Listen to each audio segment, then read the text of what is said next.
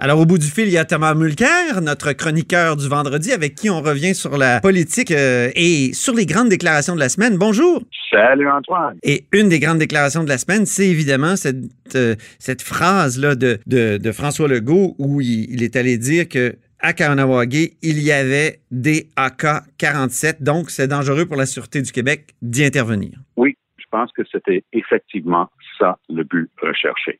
Lui, il voulait dire, comprenez bien pourquoi ça ne se fait pas pour l'instant. Aussi, il y avait le prétexte que les fameux documents concernant l'injonction n'avaient pas pu être livrés en main propre, mais c'était une manière aussi de dire, mais nous, on fait attention. Mais je crois qu'il a donné trop d'informations. Parce que même si ces briefings de la part de la Sûreté du Québec avaient dit qu'il y avait des armes d'assaut, y compris les fameux AK-47, moi, je ne pense pas que c'était une bonne idée de donner cette information auprès du public. Est-ce qu'il n'y a pas une sorte de franchise chez, François Legault qui, est de bonne loi? Moi, eh, j'ai envie de le dire parce que, après tout, euh, la balle qui a tué euh, Marcel Lemay en 90, c'était une balle d'un fusil militaire hein, qui n'était pas disponible sur le marché au Québec. Euh, en, 2012, il y a eu démantèlement d'un réseau de trafic d'armes sur euh, Kanawake par les Peacekeepers et la SQ, donc ils peuvent travailler ensemble. Puis encore, là, au, mois de janvier, il y a eu une saisie d'une arme militaire prohibée euh, sur Kanawake. Est-ce que c'est pas des zones de non-droit? Est-ce qu'il faut pas le dire à un moment donné aussi? est-ce Je crois que la, la phase clé dans tout ce que vous venez de dire, c'est à un moment donné. Mais la, question était de savoir, est-ce que c'était ce moment-là? Je m'explique. Euh, François Legault est un excellent communicateur politique. On ne dira jamais assez. C'est une de ses charmes, puis c'est une des choses qui marche le mieux pour lui. De toute évidence, il avait de l'information privilégiée. Il a essayé de s'en servir pour que la pression soit un peu moins sur lui. Et peut-être, le cas échéant, un petit peu plus sur toi. Mais on est en plein milieu d'une crise. On est en pleine négociation enfin ça, ça négocie intelligemment euh, dans l'Ouest canadien pour essayer de désamorcer cette crise qui affecte tout le pays. Puis voilà que M. Legault, il va de cette déclaration-là. Ça n'a pas pris plus pour que tout le monde dans le secteur des Premières Nations réagisse très durement en disant à quoi on joue avec une déclaration comme ça, c'est carrément mettre de l'huile sur le feu. Et ça a même mené, et ça aussi, c'était aller trop loin, parce que M. Deere, qui paraît un excellent porte-parole pour Ganawake, a ni plus ni moins demandé à François Legault de s'excuser. Donc, je pense que la vérité se situe quelque part entre les deux. Et quand il y a une crise comme cela, ma tendance, c'est de dire, même si c'est pour t'aider toi-même, fais attention. Ne fais pas des choses qui risquent juste d'envenimer une situation déjà pénible et difficile pour tout le monde. Mm-hmm. En tout cas, moi, je trouve que c'est un acte de franchise. Bon, peut-être malhabile, peut-être que ça a ravivé. Ça. Non, je pense qu'on va s'entendre que c'était un acte de franchise, mais je pense qu'on va aussi s'entendre que c'est une question de timing. C'est une question du moment où on fait une telle déclaration. Je pense pas que c'était bien avisé cette fois-ci. Bien. Et il y a eu une réunion dans l'Ouest euh, entre eh euh, le gouvernement et les chefs héréditaires. Et les, et les, et les chefs euh, euh, Wet'suwet'en élus, eux, étaient relégués au rang de manifestants.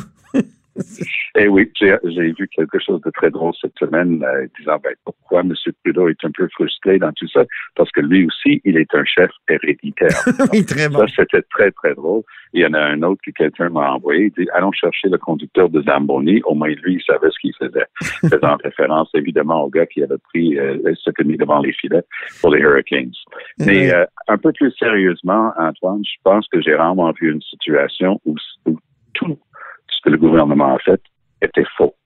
Euh, pendant les premiers 8-9 jours, M. Trudeau était carrément en dehors du pays. On avait droit à tous les deux jours de Marc Garneau qui nous racontait n'importe quoi.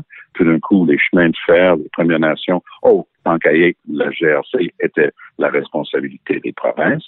Eux aussi, ils cherchaient à dire pas nous, pas nous, hein, c'est pas notre responsabilité.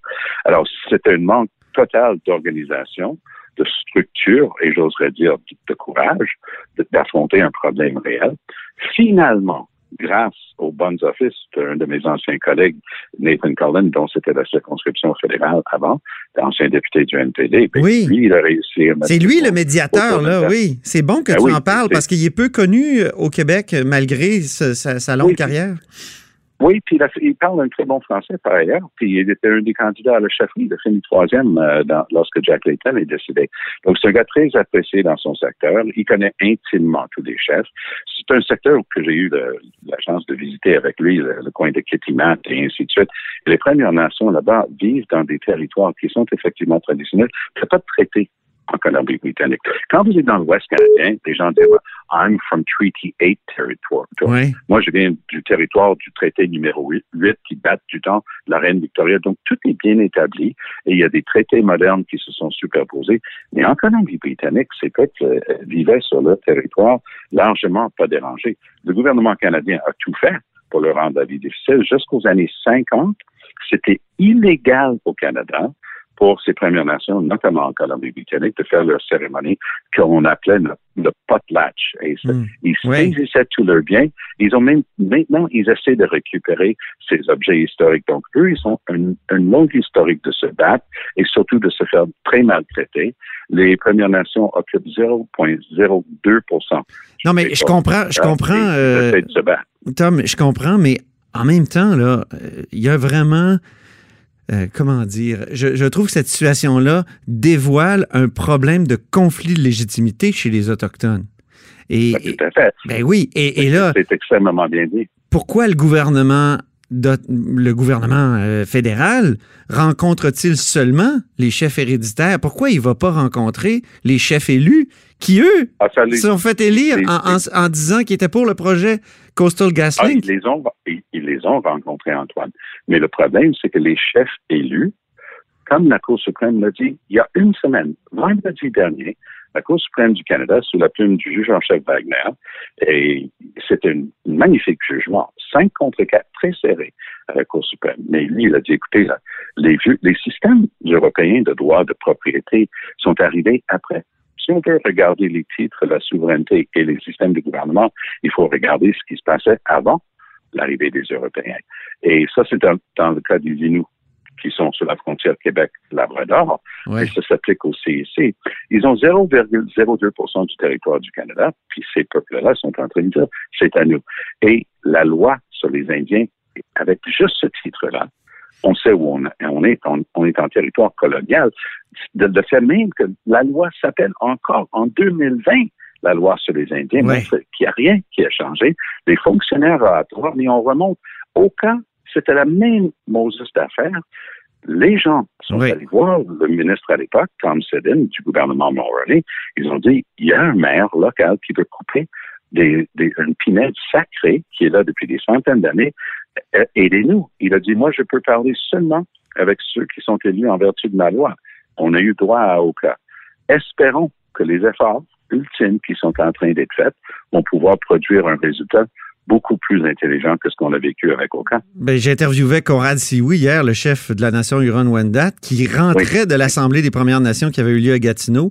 Puis il me disait qu'on est à un tournant, qu'il va falloir qu'on règle ce problème de conflit de légitimité au sein des Autochtones. Puis même que Wilson Raybould, euh, Jody, était là comme conférencière et euh, euh, a critiqué la notion de chef héréditaire. Donc, c'est ce qui me, me, rapportait hier.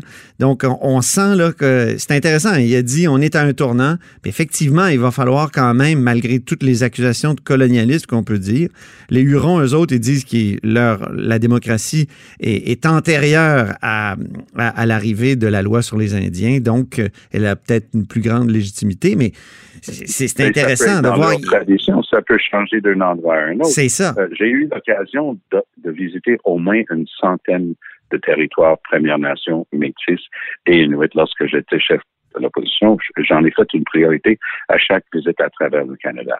Et ça varie énormément. Les règles, l'histoire, la tradition varient beaucoup d'une place à une autre. Sean Atleo, l'ancien grand chef des Premières Nations pour tout le Canada, sa communauté s'appelle Ahouset. C'est une série d'îles proches de Tofino, au large de l'île de Vancouver. C'est un endroit magnifique. C'est mystique comme endroit. Ah Mais lui, lui, il était le chef héréditaire. Et leur pote, il n'y avait pas d'élection. Personne ne contestait. Le problème, justement, c'est qu'il y a des places où le système imposé par la loi d'Ottawa entre en conflit avec quelque chose qui est quand même toujours là. Dans les traditions et, c'est un conflit réel. Et Conrad Sioui a entièrement raison. M. Trudeau a tellement promis de choses pour les Premières Nations qu'il n'était même pas capable de livrer la première chose socialiste, qui était d'avoir de l'eau potable sur chaque réserve au Canada. Est-ce que ça se peut que dans le pays avec 22% de l'eau potable de la planète Terre, l'eau douce, les lacs, les rivières, on n'est même pas capable de donner de l'eau propre à nos Premières Nations. Ça, c'est la réalité. Il a promis une approche nation à nation et, on voit le résultat rien du tout, et on est encore en train d'essayer de ramer. Alors, oui, c'est grandement temps de régler le problème. Merci beaucoup, Thomas Mulcair. Allez, Antoine, au plaisir. Bonne fin de semaine et à la semaine prochaine. Vous aussi. Salut.